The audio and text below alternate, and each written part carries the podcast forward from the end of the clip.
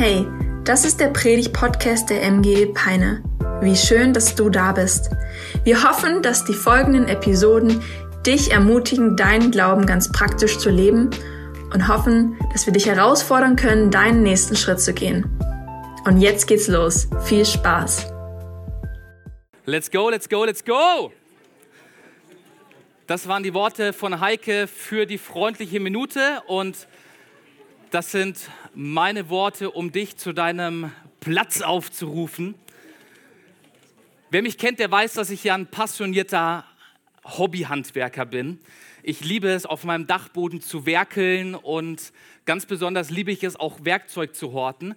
Ähm, und ich habe so in meinem Blick auf das Leben zwei unterschiedliche Handwerkertypen kennengelernt. Es gibt die einen Heimhandwerker, die haben jedes Werkzeug, ohne es zu brauchen. Die leben nach dem Motto besser haben als brauchen. Und es gibt die anderen Hobbyheimhandwerker, zu denen gehöre ich, die haben das ganze Werkzeug nicht, was sie eigentlich bräuchten, um ihre Projekte zu realisieren. Zu welcher Gruppe fühlst du dich hingezogen? Kannst du mal reinrufen, eins oder zwei. Also eins wäre der Hobbyhandwerker, der alles hat, aber es nicht braucht. Und der zweite wäre, der es nicht hat. Okay, drei, zwei, eins, zwei. Ja, ich hätte gerne so, so viel mehr Werkzeug. Und was, was ich dir sagen kann über Gott ist folgendes. Gott gehört zu keiner dieser beiden Gruppen, denn er hat unglaublich viel Werkzeug in seiner Werkstatt und er gebraucht jedes einzelne davon, wenn es sich gebrauchen lässt.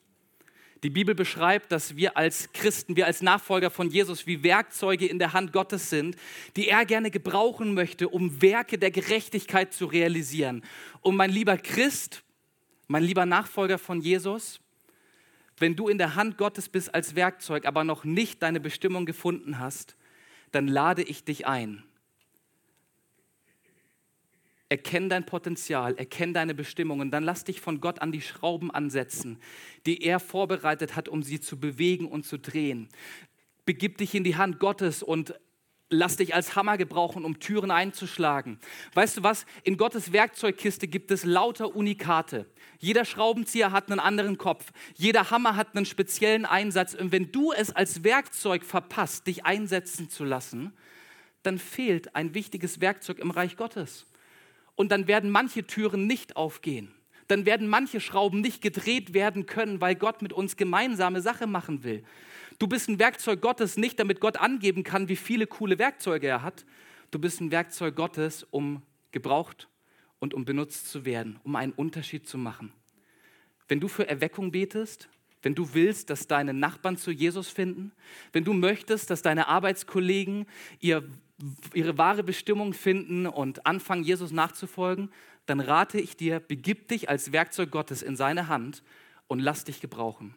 Fang an zu dienen, fang an dich einzubringen. Wenn du deine Gaben noch nicht kennst, dann finde sie heraus. Dafür haben wir den Miteinanderkurs. Lass dich einsetzen, denn wenn du es nicht tust, dann gibt es Schrauben, die eigentlich gelöst werden hätte können, die sich aber nie lösen werden, weil du dich einfach nur im Werkzeugkasten befindest. Ich lade dich so ein. Finde dein Potenzial, erkenne deine Bestimmung und dann fang an mitzuarbeiten. Fang an zu dienen. Wir als Kirche, wir sind so ein Ort, an dem die Werkzeuge Gottes zum Einsatz kommen.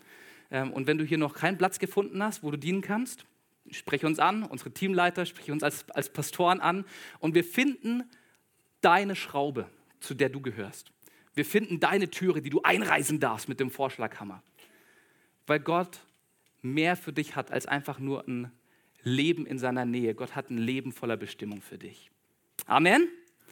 Amen. Hey, bevor ich mit der Predigt starte, werde ich beten. Jesus, ich danke dir dafür, dass du hier bist. Ich danke dir für deine Gegenwart, die wir schon im Lobpreis erleben und erfahren durften. Und ich danke dir für dein Wort, das heute gepredigt wird. Ich danke dir dafür, dass du durch dieses Wort sprechen wirst und dass du uns eine Sache mitgibst, die wir lernen dürfen und die wir auch in der kommenden Woche umsetzen können. Ich danke dir dafür, dass dein Wort heute wirksam ist und dazu führt, dass wir angesprochen werden. Amen. Amen. Es gibt Dinge, die sind unglaublich gesund, aber auf den ersten Blick wirken sie eklig. Und ein Beispiel dafür ist dieser wunderbare Joghurt. Ich liebe Joghurt. Ähm, ist vielleicht auch ein Grund, warum ich Marie geheiratet habe, denn bei meinen Schwiegereltern gibt es immer Joghurt im Kühlschrank. Und Joghurt ist unglaublich gesund, oder? Also besonders wenn auf der Verpackung steht Naturjoghurt probiotisch, ähm, unglaublich gesund. Aber auf den ersten Blick, wenn wir uns anschauen, was das Gesunde in diesem Joghurt ist, dann sind das Milchsäurebakterien. Ich habe dir ein kleines Bild mitgebracht. Mit jedem Löffel Joghurt, den du isst, isst du diese kleinen, widerlichen, ekligen Bakterien. Und das wirkt auf den ersten Moment echt eklig. Will irgendjemand den Joghurt fertig essen? Eli vielleicht? Eli, ich stell dir den hier hin und wenn du willst, kannst du ihn haben. Aber bitte unter Aufsicht. So auf den ersten Blick, wenn ich mir diese Milchsäurebakterien anschaue und weiß, die sind jetzt in meinem System drin, dann finde ich das ehrlich gesagt echt eklig. Aber wenn ich mir dann anschaue, was sie tun, ist es echt erstaunlich. Milchsäurebakterien beeinflussen die Darmflora positiv und beschleunigen die Darmpassage des Stuhls. Um es mit anderen Worten auszudrücken, wer regelmäßig viel Joghurt isst, der geht schnell und häufig aufs Kleo und die Kacke findet ihren Weg sehr schnell von Magen zu Schließmuskel. Milchsäurebakterien sind unglaublich gesund für uns. Wir brauchen sie in unserem Darm für Darmgesundheit. Wer, wer regelmäßig diese Milchsäurebakterien in sich aufnimmt, diese Joghurtkultur, der beugt Darmkrebs vor und ganz vielen anderen Krankheiten, weil er diese gesunde Kultur in sich aufnimmt. Auf den ersten Blick echt eklig, aber unglaublich gesund. Und ich glaube, so geht es uns auch oft mit der Kultur Gottes, die er für unser Leben hat. Die Joghurtkultur ist unglaublich gesund, aber auf den ersten Blick eklig und die Kultur Gottes, die er für unser Leben hat, die Kultur Gottes, wie er sich vorstellt, dass Gemeinde gebaut wird, die Kultur Gottes, wie er sich vorstellt, Beziehungen zu leben, das ist unglaublich gesund für uns. Aber es kann auf den ersten Blick echt herausfordernd, anmaßend und vielleicht auch eklig aussehen, weil es nicht ganz zu dem passt, wie wir aus unserer bequemen Haltung heraus leben würden und es bequem fänden. Und ich möchte heute mit dir über eine Gotteskultur sprechen, die er für unsere Beziehungen hat. Es ist so der, der Goldstandard für Beziehungen. Wir sind ja in unserer Predigtreihe Gold wert. Und ich möchte dir heute einen Wert mitgeben, der für Gott absolute Goldpriorität hat. Der, wenn er auf unsere menschlichen Beziehungen schaut und auf die Beziehung, die wir zu ihm haben, die absolut entscheidend ist und saugesund. Aber es braucht von uns den Mut, die Herausforderung anzunehmen und vielleicht den ersten Ekel zu überwinden, den wir empfinden, wenn wir das Thema hören. Und ich möchte nicht länger den Bogen spannen, sondern gemeinsam mit dir in eine kurze Bibelpassage reinschauen, die diesen Goldstandard, diesen Wert beschreibt. Römer 12, Vers 10 und 11. Seid einander in herzlicher, geschwisterlicher Liebe zugetan. Vor drei Wochen habe ich darüber gepredigt, dass wir als Christen nicht einfach nur Nachbarn und Kollegen hier in der Church sind, sondern wir sind Geschwister, Brüder und Schwestern. Dreh dich doch mal gerne zu deinem Sitznachbar um und sag Hallo lieber Bruder oder Hallo liebe Schwester.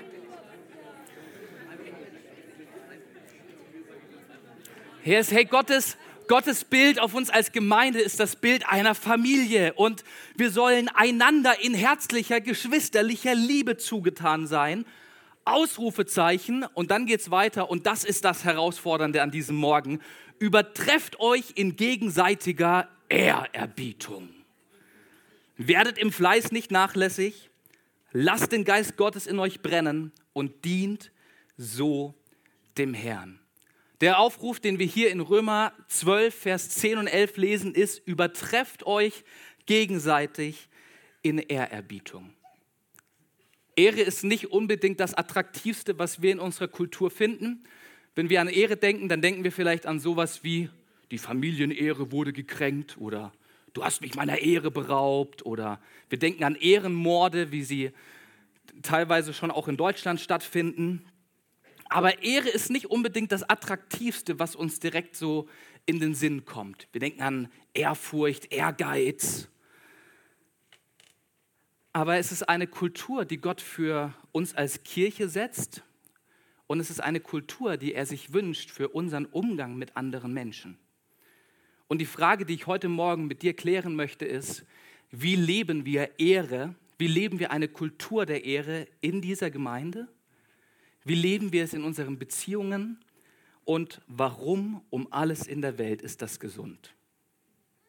Müssen wir ja auch begreifen. Denn erst wenn wir begreifen, wie gesund es ist, nehmen wir es gerne in unser System auf. Und ich schaue mit dir heute einen Bibeltext im Markus Kapitel an, Markus Kapitel 6. Wenn du eine Bibel dabei hast, dann schlag sie sehr, sehr gerne auf. Und damit du nicht das Kapitel davor lesen musst, fasse ich es ganz kurz zusammen, in was für einem Kontext wir unterwegs sind. Bevor Kapitel 6 kommt, kommt Kapitel 5. Und in Markus Kapitel 5, da passieren die Dinge, die Heike gerade vorhin in ihrer Moderation schon angesprochen hat. Jesus stillt den Sturm und er zeigt damit, ich habe Autorität über Naturgewalt.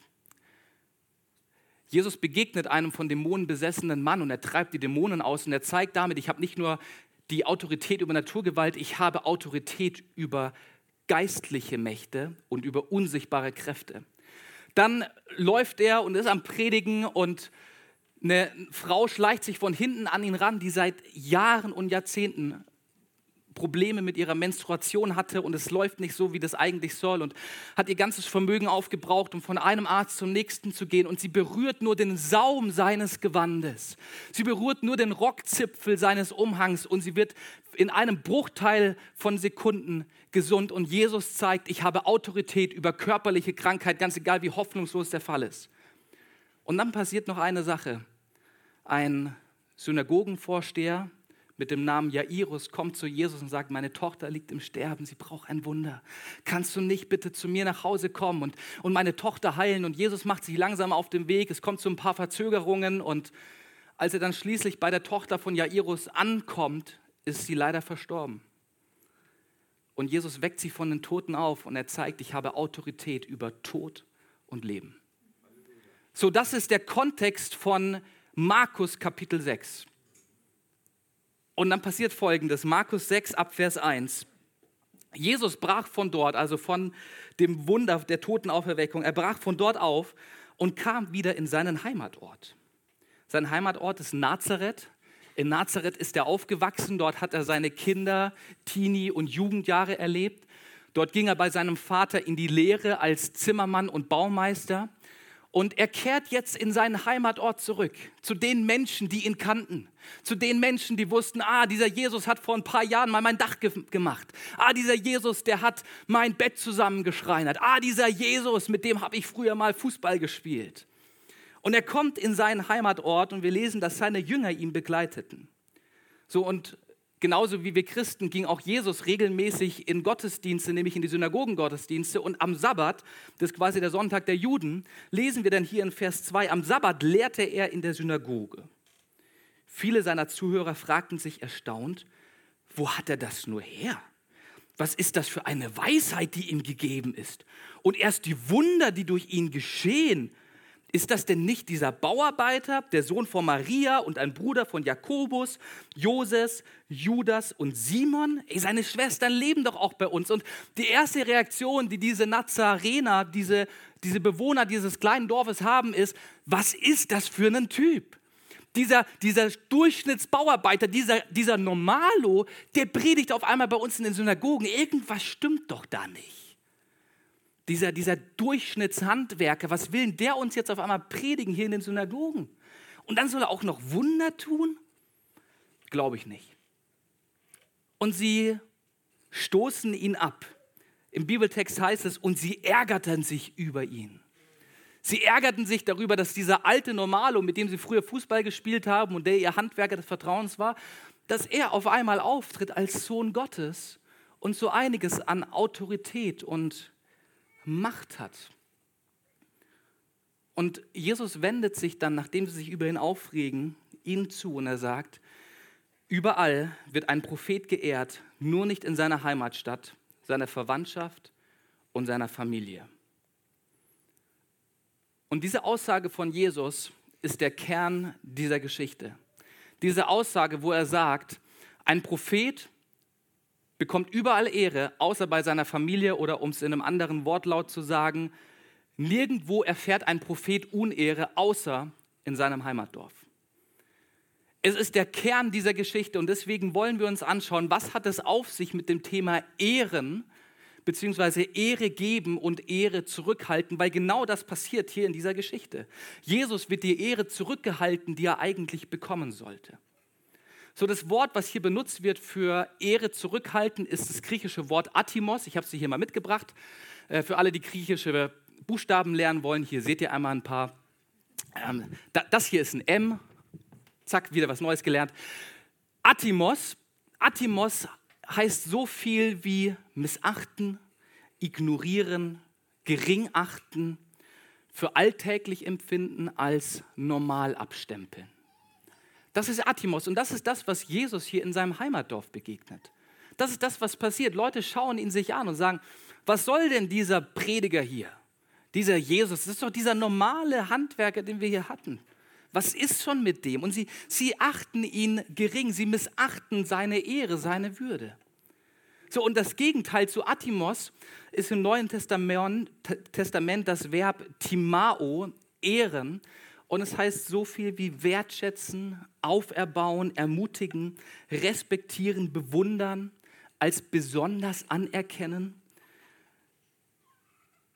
Man kann es auch übersetzen mit jemandem oder etwas Gewicht geben, Bedeutung geben, etwas gewichten. Ehren bedeutet jemanden feiern, jemanden schätzen. Und ich denke, in kaum einer Beziehung tritt diese Dynamik zwischen Ehre geben und Ehre zurückhalten so stark auf wie in der Ehe. Ich möchte dich mal ganz kurz in den, in den Lebenslauf einer Ehe mit reinnehmen. Die Ehe startet meistens so, ein junger Mann verliebt sich in eine junge Frau. Und um dieser jungen Frau zu zeigen, wie besonders sie ist, hält er ihr die Türe auf beim ersten Date. Er zieht sich schick an, er trägt achtmal Deo links und viermal Deo rechts auf, um wirklich sicherzustellen, dass kein Achselschweißgeruch irgendwie an die Oberfläche des Hemdes kommt. Er zieht sich schick an, er reserviert ein tolles, einen tollen Tisch in einem Restaurant, um dieser jungen Dame zu zeigen, du bist besonders für mich, du bist mir wichtig. Und er macht ihr Komplimente für ihr Aussehen, für ihren Charakter, für ihre Persönlichkeit. Und das nicht, um ihr Honig ums Maul zu, zu schmieren, sondern um ihr zu zeigen, boah, du bist so besonders für mich, du bist so speziell. Und auf der anderen Seite verliebt sich dann das Mädel in diesen Jungen und ähnliches passiert. Das Mädel bewundert den starken Mann, für seine Geduld, für seine Ausdauer, für sein Gebetsleben, dafür, dass er regelmäßig das Wort Gottes aufschlägt und ähm, daraus liest und einen Hunger nach mehr von Gott hat. Sie zieht sich schick an und fragt sich zwei Stunden, in welcher Farbe sie ihre Lippen schminken soll. Nicht um ihn zu überzeugen, dass sie attraktiv wäre, nein, sondern um ihm zu zeigen, du bist mir wichtig und deswegen mache ich mir Gedanken, wie ich aussehe für dich. So, und dann geht ein bisschen Zeit ins Land und eines Tages fällt der Mann vor der Frau auf die Knie, hat einen Ring in der Hand und fragt, willst du mich heiraten? Und freudestrahlend sagt die junge Dame ja und die Hochzeit wird geplant und alles wird darauf vorbereitet, ein besonderes und spezielles Fest zu veranstalten, was deutlich macht, diese Liebe, dieses Bündnis, diese Ehe ist etwas Spezielles. Sie ist etwas Abgehobenes. Sie ist so besonders. Die Zuneigung, die wir füreinander empfinden, die ist top level, over the moon, übersteigt alle Wolken. So, das zeigen wir in diesen Hochzeitsfeiern, die wir haben, die alle Instagram-würdig und ähm, auf Star-Niveau sind. Und dann startet das Eheleben. Und aus der Ehrerbietung, die man am Anfang noch so hatte, wird langsam Alltag. Und was an Anfang noch bedeutsam und besonders war, wird mehr und mehr alltäglich. Und was dann passiert ist, dass der Mann nach Hause kommt, seine Schuhe auszieht, die Jacke übers Treppengeländer wirft und die Frau fragt, sag mal, wann gibt es jetzt endlich Abendessen? Ich habe ja schon drei Überstunden heute gemacht und das Essen ist noch nicht fertig, was soll denn das? Und auf der anderen Seite kommt der Mann nach Hause und die Frau wartet zu Hause mit einem kalten Hallo Schatz. Der Müll ist immer noch nicht rausgebracht und deine Jacke über dem Geländer, die hängt sich auch nicht von alleine auf. Und ganz ehrlich, wir wohnen auch nicht am Hang. Kannst du mal die Türe schließen? Und aus diesem anfänglichen Ich ehre den anderen wird ein Ich empfinde den anderen als normal und wir halten die Ehre zurück, die wir ihm eigentlich geben könnten. Und wenn ich auf Ehen schaue, dann entdecke ich, dass es Männer gibt, die zeigen ihrem Akkuschrauber und ihrem Auto mehr Ehre als ihren Ehefrauen.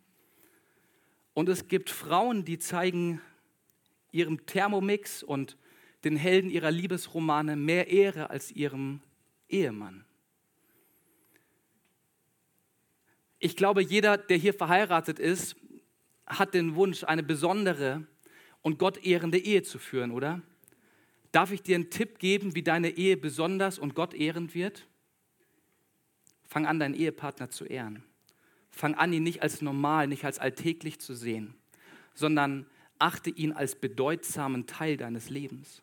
Achte ihn als besonders ein. Und selbst wenn du ihn jeden Tag siehst, sollte er nicht normal für dich werden. Allerdings gibt es ein Problem, was hier oben in der Oberstube abläuft. Denn wir sind als Menschen der Überzeugung, nur wer sich besonders ehrenhaft verhält, verdient es auch Ehre zu bekommen. Und deswegen entgleitet uns das ganz oft in der Ehe. Ich werde nicht von dir geehrt, also ehre ich dich auch nicht. Du bringst den Müll nicht re rechtzeitig raus, deswegen koche ich nicht rechtzeitig das Essen. Ähm, du, du lässt deine Stinkesocken überall liegen, deswegen schminke ich mich nicht mehr für dich. So, wir, wir sind der Meinung, wenn ich, wenn ich unehrenhaft behandelt werde, dann verdient mein Gegenüber es auch nicht, Ehre zu bekommen. Und ich meine, an dem Satz Ehre, wem Ehre gebührt, ist schon was dran, aber was wir ganz schnell machen, ist Ehre, wer sich Ehre verdient. Und das ist ein Problem, weil Ehre zurückhalten beschädigt etwas. Ehre zurückhalten bedeutet, ich reiße den anderen runter. Ehre zurückhalten bedeutet, ich erwarte nicht mehr das Beste von meinem Gegenüber, sondern ich erwarte das Schlechte. Im Gegenteil, Ehre geben baut auf, ermutigt, drückt Wertschätzung aus und drückt den Wert aus, den ich im anderen sehe. In Römer 12, Vers 10 heißt es, übertrefft euch in gegenseitiger Ehrerbietung.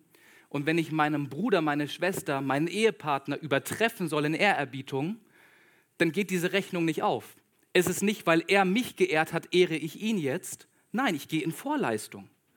Ich, ich, ich, ich messe nicht, wie viel hat er mich geehrt, okay, dann gebe ich ihm jetzt auch 94 Prozent Ehre. Nein, ich übertreffe ihn. Ich zeige ihm oder ich zeige ihr Ehre. Ich ehre sie, ich baue sie auf, ich ermutige sie, ich wertschätze sie. Und wenn wir das anfangen zu leben, also wenn wir auch Menschen ehren, die aus unserer Perspektive diese Ehre vielleicht gar nicht verdient haben, dann passiert häufig Folgendes. Wir ehren Menschen, wir wertschätzen sie und durch die Ehre, die wir diesen Personen geben, fangen diese Personen an, ehrenhaft zu leben. Fangen diese Personen an, ihren Lebensstil zu ändern. Fangen diese Personen an, auch dir Ehre zu geben, weil sich die Temperatur in eurer Beziehung verändert. So, Ehre geben baut auf, Ehre zurückhalten reißt ab. Und worin die Bibel ganz klar ist und was wir verinnerlichen müssen, ist folgender Satz, und den solltest du dir bitte aufschreiben. Ehre wird nicht gesucht, Ehre wird gegeben. Ich behandle den anderen nicht so, wie er mich ehrt. Ich ehre ihn einfach und ich übertreffe ihn in seiner Ehre. Das ist mein, mein Ziel. Und in Galater 5, Vers 26 heißt es, lasst uns also nicht nach eitler Ehre trachten, indem wir einander herausfordern und einander beneiden. Nein, lasst uns gegenseitig Ehre zeigen. Ich suche nicht meine Ehre. Mein, meine Pflicht ist nicht, meine eigene Ehre zu suchen. Meine Pflicht ist nicht, mich darzustellen und zu sagen, so jetzt ehrt mich mal bitte, klatscht mal für mich, zeigt mal, dass ich besonders bin. Das ist nicht mein Job als Mensch. Mein Job als Mensch, meine Pflicht, Römer 12, Vers 10 ist, übertrefft euch einander in Ehrerbietung. Ehre wird nicht gesucht, Ehre wird gegeben. Und ich habe vier Personengruppen oder vier Kategorien im Wort Gottes gefunden, in denen wir ganz klar dazu aufgefordert werden, Ehre zu geben, wobei das eine nicht abgeschlossene Liste ist, wie wir später auch noch sehen werden. So die erste Person im Wort Gottes, die uns begegnet, die wir ehren sollen als Menschen, ist Gott. Er ist der Schöpfer des Universums. Er hält mein und dein Leben in der Hand. Er hat unvorstellbar viel Liebe für uns Menschen und die natürliche Reaktion von uns auf die Größe, auf die Souveränität und auf die Macht Gottes ist, dass wir ihn ehren und anbeten. In Sprüche 3, Vers 9 heißt es, Ehre Jahwe mit deinem Besitz, mit dem besten von dem, was du erntest. Wir ehren Gott, indem wir ihm etwas geben. Wir geben ihm etwas von unserem Wohlstand, von unserem Besitz, von unserem Reichtum. Da ist auch an das biblische Prinzip des Zehnten gedacht, was wir Gott geben, um ihm Ehre zu geben, um ihn zu anbeten. Und das Neue Testament legt darauf nochmal eine Schippe in Römer 12, Vers 1, wo es heißt, gebt jetzt also euer gesamtes Leben ihm hin als ein ihm wohlgefälliger Gottesdienst, als ein Opfer. Wir sind dazu aufgerufen, Gott zu ehren und ihn anzubeten. Erstens, weil er diese Ehre sowieso verdient. Also wenn einer Ehre verdient, dann er. Und weil ich alles, was ich habe, von ihm bekommen habe. Wir ehren ihn mit unserem Körper, indem wir uns an seine Gebote halten, indem wir unsere Sexualität so leben, wie er sich das gedacht hat. Das drückt Ehre ihm gegenüber aus. Und in einer Kultur, die Gott missachtet, die Gott als normal, als überholt, als bedeutungslos ansieht, in dieser Kultur ehren wir Gott mit unseren Lippen, durch die Art, wie wir reden, durch unser Handeln und dadurch, wie wir mit Menschen über Gott reden. Also die erste Personenkategorie im Wort Gottes, die Ehre bekommen soll, ist Gott. Und die zweite Personengruppe, die taucht auch schon direkt ganz am Anfang der Bibel auf, in 2. Mose 20, Vers 12. Diese Aufforderung ist Teil der zehn Gebote. Wir ehren nicht nur Gott, wir ehren auch Eltern.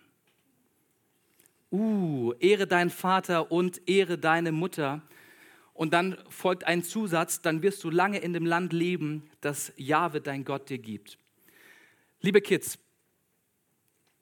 das ist jetzt für dich, die Eltern dürfen sich die Ohren zuhalten, ihr Eltern, ihr werdet das dann erleben im Alltag. Ich gebe dir ein paar Beispiele, wie du deine Eltern ehren kannst. Du kannst deine Eltern ehren, indem du keine frechen und flapsigen Antworten gibst, sondern respektvoll und im richtigen Ton mit deinen Eltern redest. Mein Papa hat immer gesagt, der Ton macht die Musik. Und wenn du in ruhiger Art und Weise, auch wenn dich deine Mama gerade nervt, mit ihr spricht, sprichst, dann ehrt sie das. Du ehrst sie, indem du ruhig bleibst und dich zusammenreißt.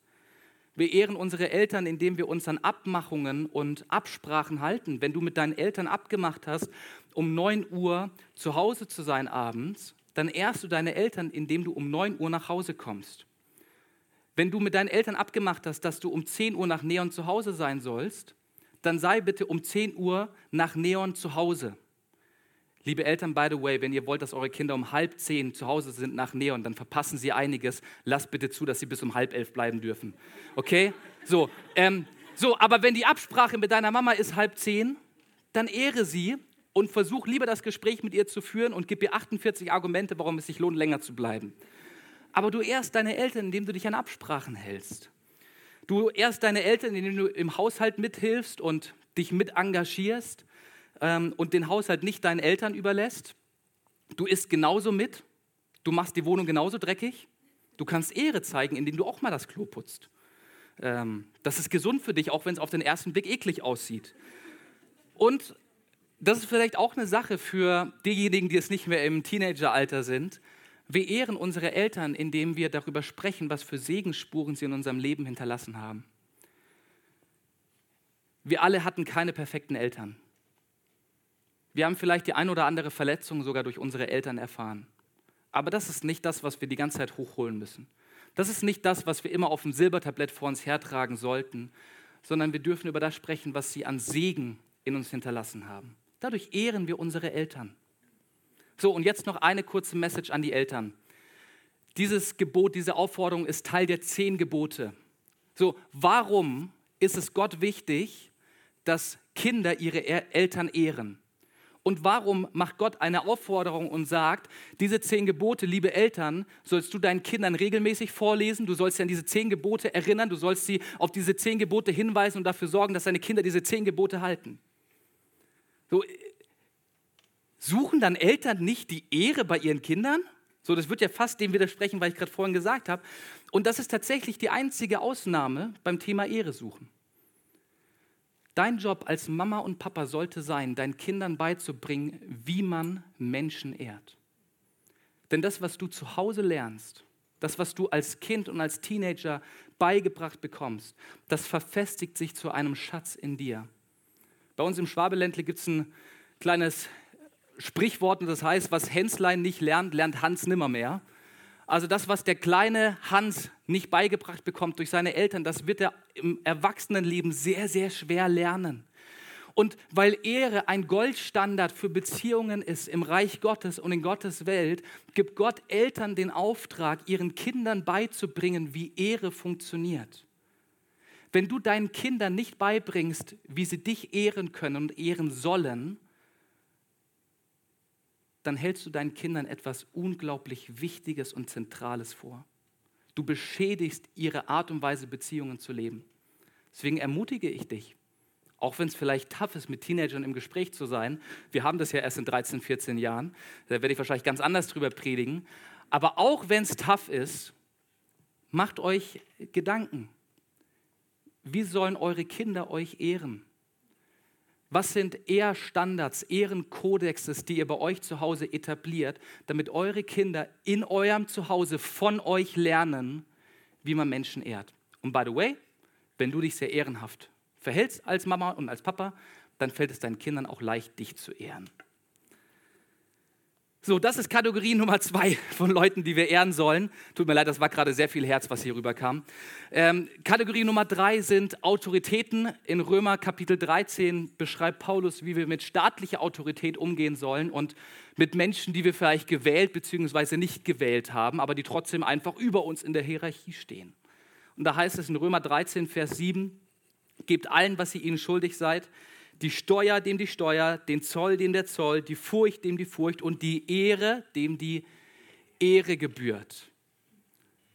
So, wir sollen der staatlichen Autorität die Ehre geben, die sie verdient haben, die ihnen gebührt. Dein Chef, dein Vorgesetzter soll die Ehre bekommen, die er verdient hat, die ihm gebührt durch die Position, die er hat. Du, das heißt nicht, dass wir ein, mit einer Meinung irgendwie sein müssen wie unsere Politiker. Also wenn ich unsere Bundesregierung anschaue, dann gibt es einiges, wo ich widerspreche. Aber meine Pflicht, meine Aufgabe ist es, sie zu ehren, indem ich für sie bete, indem ich das Gute betone, was sie tut, indem ich positiv über sie denke und nicht vom Schlechten, sondern vom Guten ausgehe. Und da ist mit David so ein Beispiel. David war ja irgendwann König in Israel, aber bevor er König wurde, war er untertan von Saul. Und Saul war wirklich der schrecklichste König, den es gibt. Er war eifersüchtig auf David eines Tages und hat dann angefangen, diesen David zu verfolgen und hat ihm nach dem Leben getrachtet. Es gibt unzählige Mordanschläge auf den jungen David. Aber David ehrt seinen König Saul, weil er sagt, dieser Saul wurde von Gott über mich gesetzt als Autorität. Und ich ehre ihn auch wenn es mir nicht leicht fällt, auch wenn dieser Typ nach meinem Leben trachtet. Ich ehre ihn und ich erkenne ihn an als Gott eingesetzten Herrscher, auch wenn ich eine komplett andere Meinung habe als er und auch wenn ich sehe, dass es antigöttlich ist, was er tut, ich ehre ihn als Autorität. Und dann komme ich zur vierten Personengruppe. Wir ehren geistliche Leiterschaft. Wir ehren unsere Pastoren, wir ehren unsere Ältesten. 1 Timotheus 5, Vers 17. Die Ältesten, die gut vorstehen, sollen doppelter Ehre gewürdigt werden. Und hier ist einmal an Ehre gedacht, die wir ihnen durch unser, unsere Handlung entgegenbringen und dann auch in, in Bezahlung, in Belohnung. Ja, besonders die in Wort und Lehre arbeiten. So, ich werde jetzt keine Werbetrommel dafür rühren, mich zu ehren und mir zu applaudieren, weil dann würde ich ja wieder das andere brechen, was ich gerade vorhin gesagt habe. Aber ich will dir mal drei Leute oder drei Personengruppen hier in dieser Kirche nennen, die du ehren könntest. Wenn deine Kinder bei MGE Kids sind, dann solltest du unser Kids-Team und die Leiter unserer Kinderkirche ehren. Sie investieren sich jeden Sonntag in deine Kinder. Sie machen sich Woche für Woche Gedanken, wie sie das Wort Gottes an deine Kinder weitergeben können. Sie setzen sich Woche für Woche hin und beten für deine Kinder. Hey, wie wäre es, wenn du das nicht als normal und als selbstverständlich erachtest, sondern mal zu Heike und dem Team gehst und sagst, ey, vielen Dank, dass du dich in mein Kind investierst. Und wenn dein Kind dir zu Hause von dem erzählt, was in der Kinderkirche richtig gut war, dann behalte das nicht für dich, sondern sag's Heike. Das ermutigt, oder? Wenn Eltern zu dir kommen und sagen, ey, vor kurzem hat meine kleine Julia erzählt, dass, dass sie ihr Leben in der Kinderkirche Jesus gegeben hat. Ey, und wenn das eine Heike hört, das pusht sie, das, das ermutigt sie, das baut sie auf. Ehre die Menschen, die sich in deine Kinder investieren.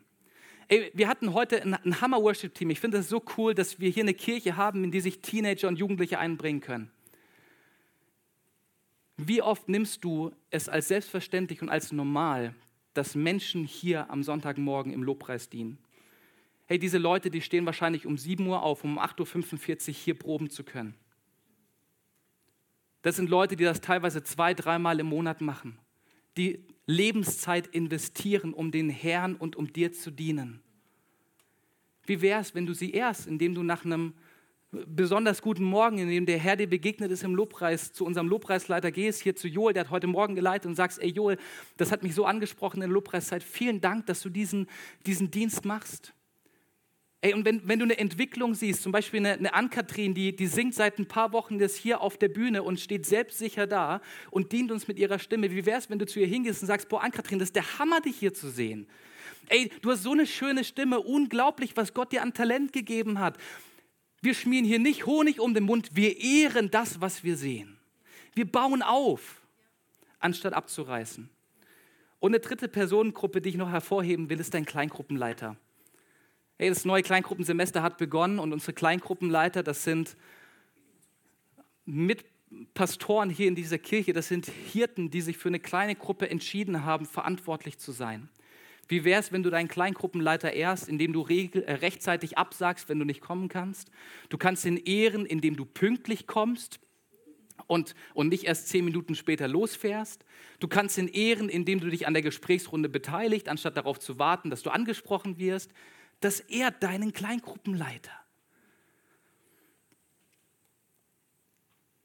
So, das sind vier Personengruppen und wir könnten diese Liste wahrscheinlich endlos weiterführen, wenn wir das gesamte Wort Gottes uns anschauen. Aber das sind vier Personengruppen, die sehr explizit und sehr genau beschrieben werden. So, warum macht Ehren einen Unterschied? Warum ist es gesund für mich? Was macht Ehren mit mir? Und dazu springen wir jetzt wieder zurück an die Geschichte vom Anfang, die Geschichte von Jesus. Wir erinnern uns, er ist in seinem Heimatdorf und er erlebt dort, dass Ehre zurückgehalten wird, die er eigentlich bekommen sollte. Und der Evangelist Markus macht dann ein Fazit zu dieser Story und das ist quasi Teil 2. Und er sagt in Markus Kapitel 6 ab Vers 5, deshalb konnte er Jesus dort überhaupt kein Wunder tun. Nur einigen Kranken legte er die Hände auf und heilte sie. Er wunderte sich über ihren Unglauben und zog weiter durch die umliegenden Dörfer und lehrte dort. Markus schaut sich die Geschichte an, die hier in Nazareth passiert, und er macht das Fazit, Jesus konnte hier nicht heilen. Durch Markus 5 wissen wir, dass Jesus heilen kann. Naturgewalten, dämonische Mächte, Krankheiten und Tote, kein Problem. Aber Unehre hindert Jesus zu heilen und zu dienen.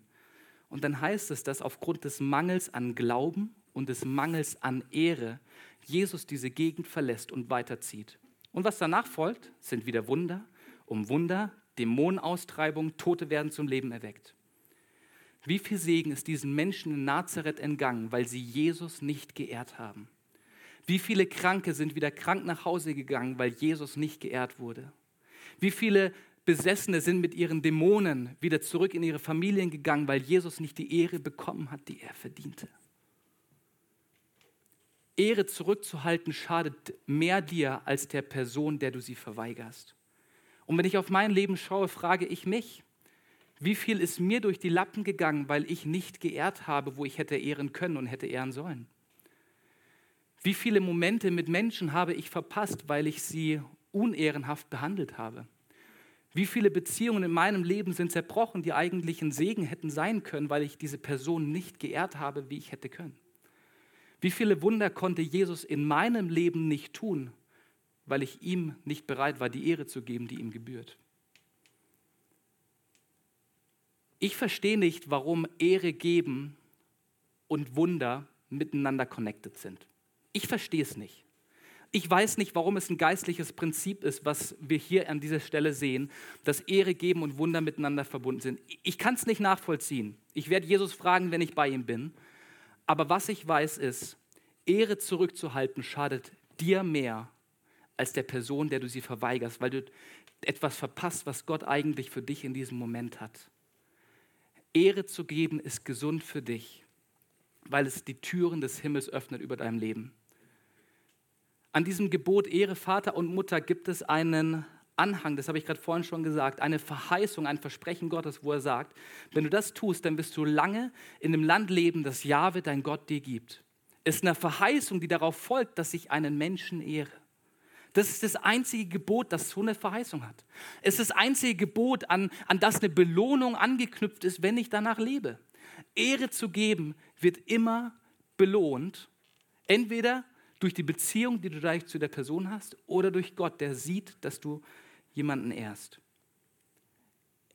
Eine Kultur der Ehre ist genauso gesund wie die Joghurtkultur, die wir in unseren Darm aufnehmen. Sie macht uns innerlich gesund. Sie macht uns innerlich heil. Und ganz ehrlich, wenn wir über das Thema Ehre sprechen, dann ist Jesus wirklich das Nonplusultra, dem alle Ehre gebührt. Er ist mein Retter, er ist mein Herr, er ist mein Heiler, er ist mein Gott, er ist mein Ein und alles. Durch ihn habe ich alles, was ich hier auf dieser Erde habe. Ich verdanke ihm alles. Und er ist das Beste, was mir je passiert ist. Wenn ich an Jesus denke, dann, dann klingelt direkt der Song in meinem Kopf. Du bist das Beste, was mir je passiert ist. Es tut so gut, wie du mich liebst. Ich sag's dir viel zu selten. Es ist schön, dass es dich gibt. Ey, das ist meine Liebeserklärung an Jesus. Das ist meine Ehren für ihn. Er ist das Beste, was mir je passiert ist. Neben Jesus ist Marie Staub. Und auch wenn ich dich über alles liebe, Baby, du bist nicht alles in meinem Leben. Mein Ein und alles ist Jesus. Und alles an Ehre, was ich habe, werde ich immer zuerst ihm geben, bevor ich es dir geben kann. Alles an Ehre, was ich habe, was ich geben kann, geht in allererster Linie zu meinem Gott und meinem Herrn, weil er mein Ein und alles ist.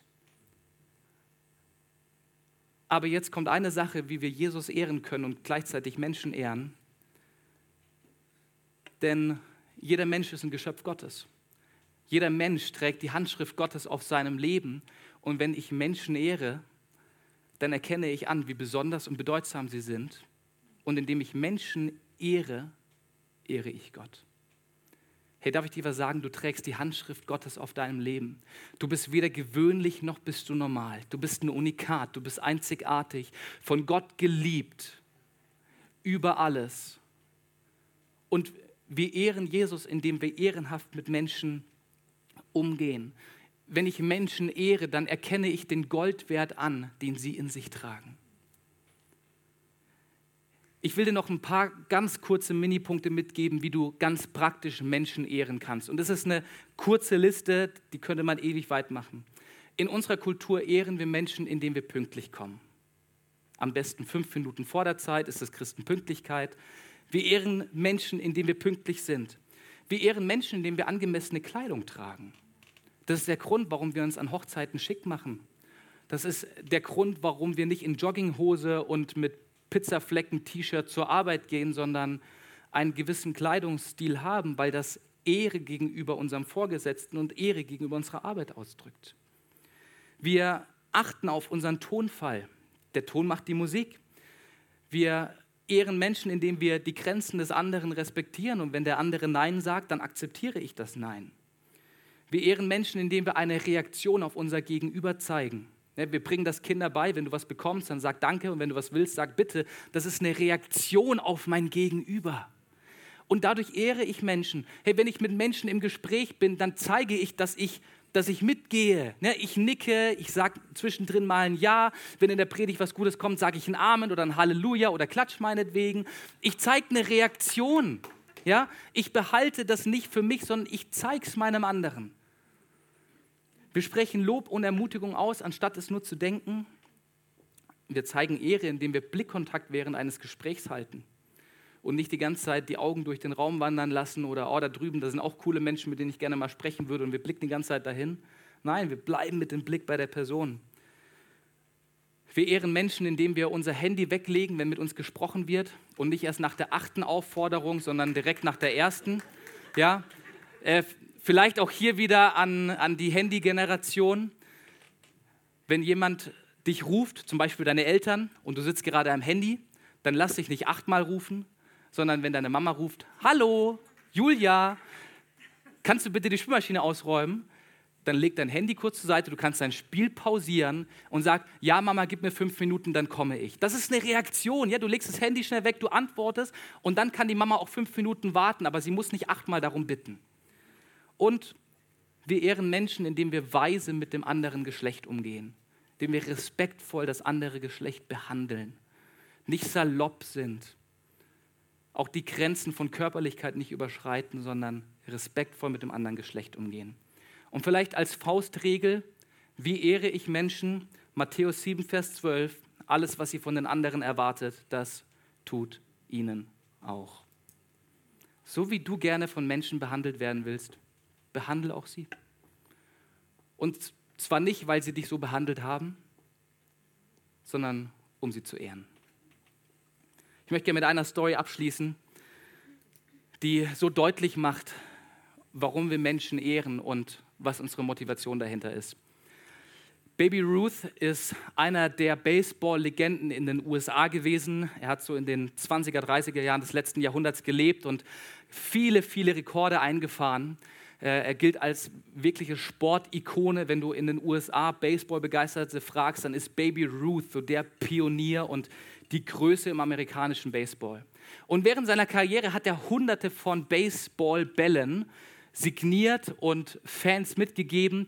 Die sind nicht viel wert, die sind keine Rarität. Aber im Laufe seiner Karriere hat er insgesamt nur sieben Baseballschläger signiert, mit denen er einen Home Run geschlagen hat. Also der Home Run ist quasi so das, das Beste, was du im Baseball tun kannst. Und ähm, nach Spielen, in denen er einen Home Run geschlagen hat, hat er nach sieben Spielen seinen Schläger signiert und ihn unter das Volk gemischt. Am 18. April 1923 spielt Baby Ruth, ich glaube es war für die Yankees, im Yankee Stadion. Er schlägt einen Home Run mit seinem Schläger, holt einige Punkte für sein Team und am Ende des Spiels wird dieser Schläger verlost an einen jungen Highschool-Schüler mit dem Namen Victor Orsati.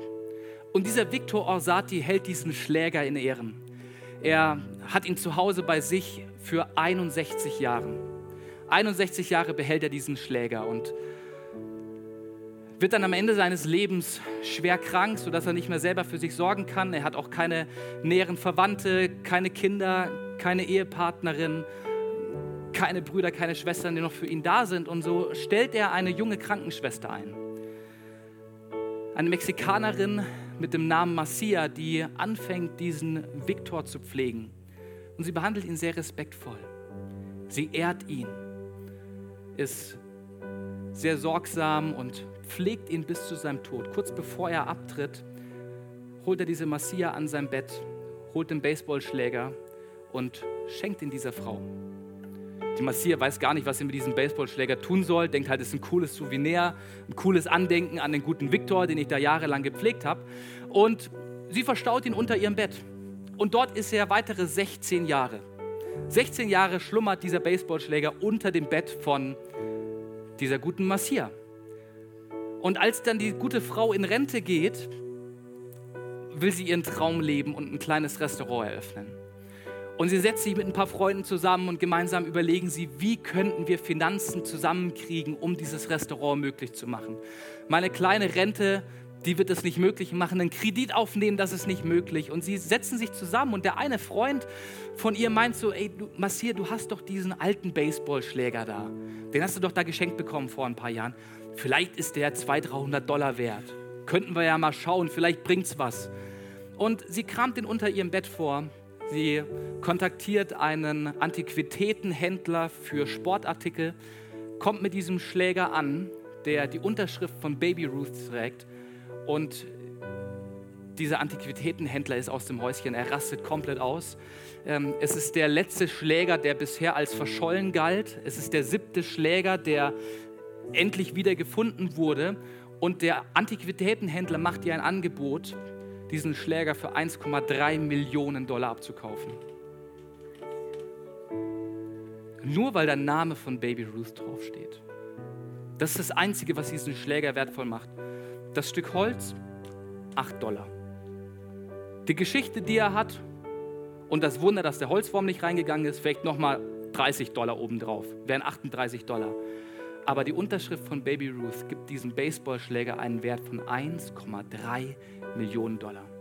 Sie verkauft den Baseballschläger, nimmt einen kleinen Teil des Geldes, eröffnet ihr Restaurant und gründet mit dem Rest eine Stiftung, die den Namen von Baby Ruth trägt und die sich um arme Kinder in dem Stadtviertel kümmert, in dem Baby Ruth aufgewachsen ist und die diesen Kindern Sportstipendien verschafft, sodass sie ihrer Sportlerkarriere nachgehen können.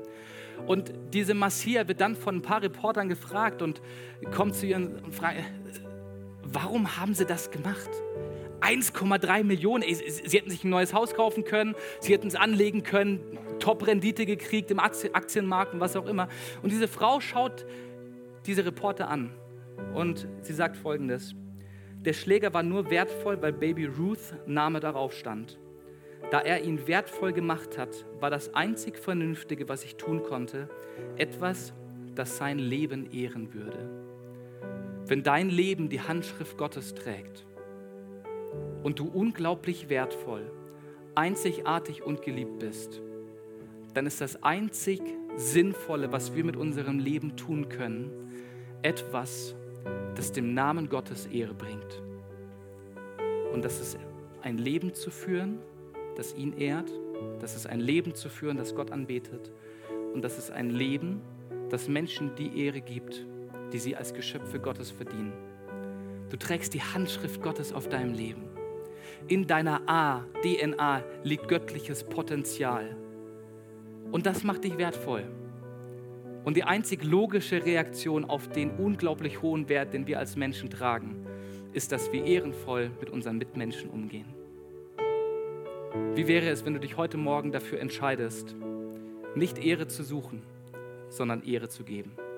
Wie wäre es, wenn du dich für eine Kultur der Ehre entscheidest, nicht weil du Ehre bekommst, sondern weil du weißt, dass es gesund für dich und gesund für deine Beziehungen ist? Lass mal gemeinsam die Augen schließen, um einen Moment der Konzentration haben. Und ich möchte dir die Frage stellen, weißt du, dass du von unglaublich hohem Wert bist? Weißt du, dass du Gold wert bist? Unglaublich geliebt von dem Höchsten, der dieses Universum in seiner Hand hält? Und lebst du schon ein Leben mit diesem Gott? der dich wertvoll macht und der dich retten möchte aus Identitätskrise, der dich retten möchte aus Hoffnungslosigkeit, der dich retten möchte aus Krankheit, der dich retten möchte aus Perspektivlosigkeit. Lebst du schon in einer Beziehung mit diesem Gott, der dich über alles geliebt hat und deswegen hier auf diese Erde gekommen ist, um eine Beziehung mit dir aufzubauen? Wenn du dazu noch kein Ja sagen kannst, dann ist heute Morgen deine Möglichkeit, dich diesem Gott zu öffnen und anzufangen, mit diesem Gott zu leben. Und deswegen will ich dir die Frage stellen, möchtest du Gott anfangen zu ehren mit deinem Leben und damit ein Kind Gottes werden? Möchtest du ihn aufnehmen als Herrn und Retter, indem du an ihn glaubst? Wenn du das möchtest, dann kannst du sehr gerne jetzt deine Hand heben als ein Zeichen deiner Entscheidung und als ein Ausdruck dafür, dass du gerne an Gott glauben willst und ihm dein Leben geben möchtest. Yes, vielen Dank. Hey, lass uns gemeinsam beten mit denen, die gerade ihre Hände gehoben haben. Und ich mache das so, dass ich vorbete und wir als ganze Gemeinde unterstützen sie beim Beten. Herr Jesus, danke, dass du mich wertvoll machst. Danke, dass meine Identität geklärt ist. Danke, dass du mich über alles liebst. Und danke, dass du mich retten willst. Ich glaube dir, ich vertraue dir und ich will dein Kind werden. Amen. Amen. Lass uns mal gemeinsam aufstehen. Wenn wir Menschen ehren, dann sagen wir damit eine Sache. Wir sagen damit, ich bin Gold wert und deswegen ehre ich Menschen und erinnere sie an ihren Goldwert. Wenn wir Menschen ehren, erinnern wir sie daran, dass sie besonders sind, dass sie geliebt sind, dass sie bedeutsam sind. Wir ehren sie nicht, um ihnen Honig ums Maul zu schmieren, wir ehren sie, um ihnen das zu geben, was sie verdienen als Geschöpfe Gottes von unglaublich hohem Wert. Wir wollen jetzt gemeinsam noch in eine, in eine Lobpreiszeit gehen und gemeinsam ein Lied singen. Und wenn du willst, kannst du währenddessen über diese Frage einfach nachdenken, wo in deinem Leben hältst du Ehre zurück, die du anfangen solltest zu geben. Und wenn du darauf eine Antwort hast, dann werd tätig nach diesem Gottesdienst, setz es in die Tat um. Und wenn du gleichzeitig aber merkst, dass Verletzung in deinem Leben ist, was sich davon abhält, Ehre zu geben, dann geh gerne nach hinten zu unserem Gebetsteam und nimm Gebet in Anspruch. Wow, was für eine starke Predigt. Danke, dass du mit dabei warst. Abonniere gerne unseren Kanal, um weitere Folgen zu hören. Auf unserer Website kannst du vorbeischauen und dort auch unseren Newsletter abonnieren, um alle Events und Infos zu bekommen. Wir würden uns freuen, von dir zu hören. Bis dahin, Gottes Segen und bis zum nächsten Mal.